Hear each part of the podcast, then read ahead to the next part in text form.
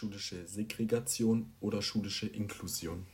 Bei Segregation spricht man von Menschen aus Minderheiten, die ausgegrenzt werden. Heutzutage wird eher der Begriff Separation verwendet. Es gibt einen ziemlich engen Zusammenhang zwischen Behinderung und Bildung. Eine Lernbehinderung ist die dauerhafte Beeinträchtigung des Lernens. Meistens sind es Kinder aus materiell und kulturell benachteiligten Familien oder Kinder mit Migrationshintergrund.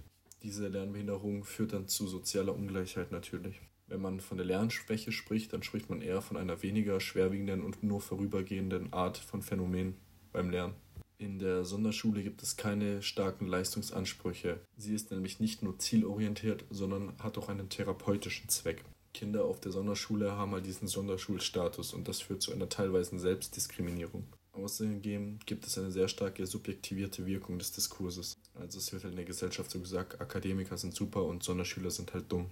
Und nur sehr wenige Schüler der Sonderschule schaffen einen Abschluss, ungefähr 20 Prozent. Und diejenigen, wo einen Abschluss haben, haben keine große Berufsaussicht, da der Abschluss nicht wirklich anerkannt wird. Diese Art von Schule vermittelt einen beschämenden Stempel, ein Gefühl von Versagen.